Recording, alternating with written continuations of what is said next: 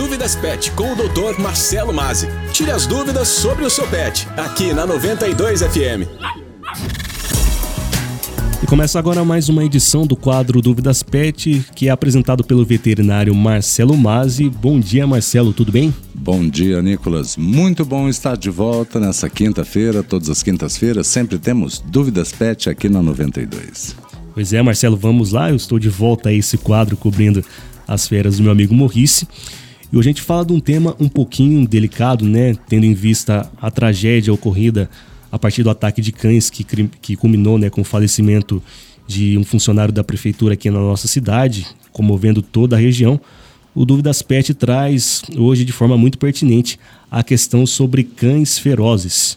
Como lidar no dia a dia, existem raças mais perigosas, ou mesmo como entender o sentimento e as atitudes dos cães. Com a palavra, você, Marcelo Mazzi, o especialista. Não, realmente, Nicolas, é uma tragédia, né? um momento muito triste na nossa cidade, né? e um momento também para refletirmos e absorver um melhor entendimento sobre o comportamento canino, né? as suas atitudes e a sua construção social. Um tema de grande densidade, né? pois conhecer bem os diversos comportamentos do seu pet é essencial para todos os tutores. Pois bem, né? É, mesmo sendo domesticado, o cão ele ainda possui comportamentos herdados dos seus ancestrais selvagens. Marcelo, quando você se refere a ancestrais selvagens no plural, os, os cães, então, eles não têm apenas um ancestral? Eles não vieram todos de um mesmo ser primitivo, assim como nós? Bem, Nicolas, esse é o primeiro ponto né, que nós devemos destacar. Apesar de englobarmos né, todos os caninos como pets, né, e apenas diferenciá-los a partir das raças, a própria origem dos cães ela possui ancestrais diferenciados. Como exemplo, né, o Shih Tzu, Lhasa ou mesmo o Setter, eles descendem do canis familiares intermédios. Né?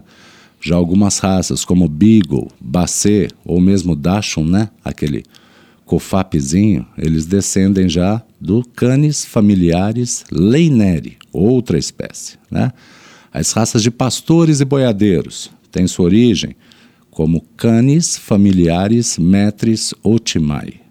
Por sua vez, os cães classificados como molossos, né, que são esses cães pesados, o mastim napolitano, bull mastiff, o fila brasileiro, ou mesmo o dog de Bordeaux, né, tem a sua ascendência ligada ao Canis familiaris inostrenui. Né? É uma outra espécie completamente diferente. Indivíduos que, em suas respectivas épocas de existência, né, eles demonstravam comportamentos distintos, e isso vai refletir nos dias de hoje. Dessa forma, então, para você, tutor, tutora, né, tentar condensar um mesmo comportamento, uma mesma personalidade a todas as raças de cães, unicamente tratando como pet, né, seria um erro primário.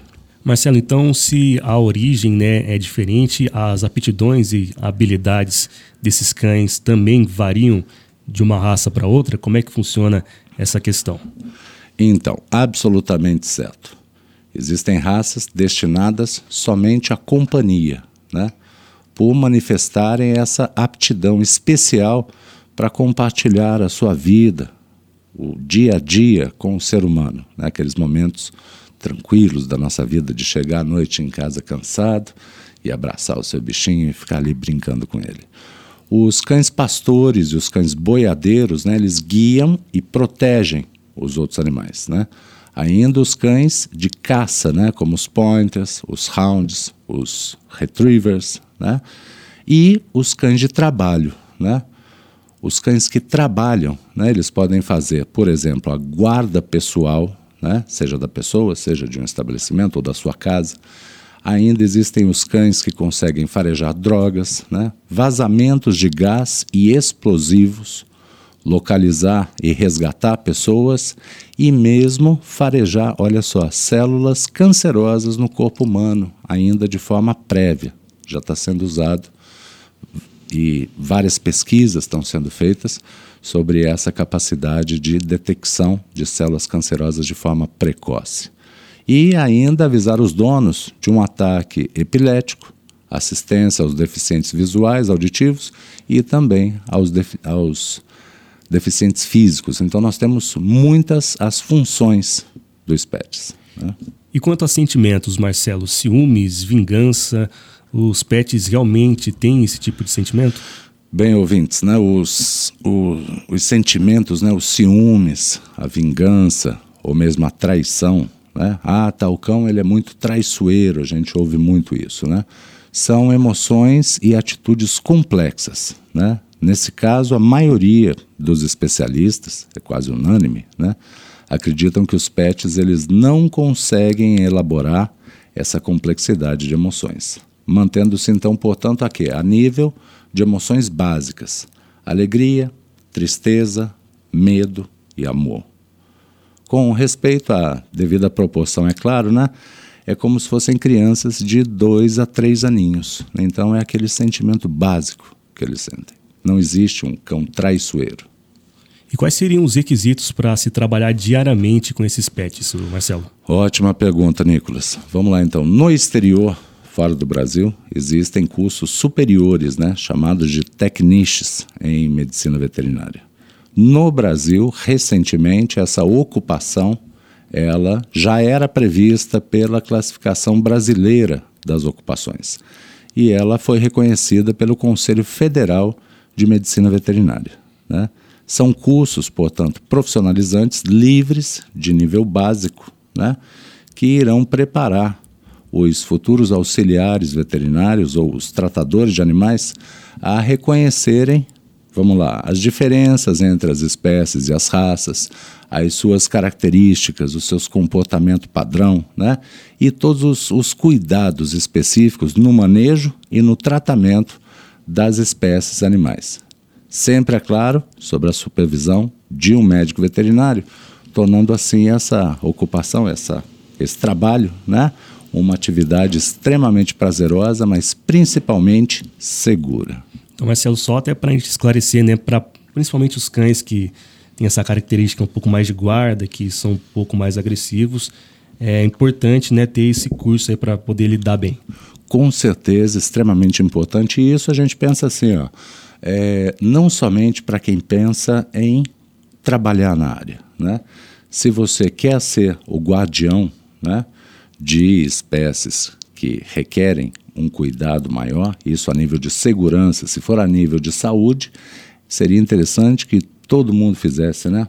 Assim como o Guilherme faz para Alfredo, né? Faz o curso para cuidar do menininho, Aí, de um ponto de vista de cuidado. Se for de um ponto de vista de segurança, é extremamente importante que você faça um curso desse. Tem vários por aí, né? É só procurar fazer o curso corretamente, porque aí você terá um conhecimento maior de causa para estar tá lidando em determinadas situações.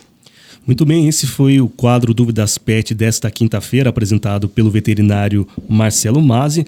Lembrando que se você, ouvinte da 92 FM, tem alguma dúvida relacionada ao mundo pet, mande para o nosso WhatsApp. O número é o 19 99823 3516.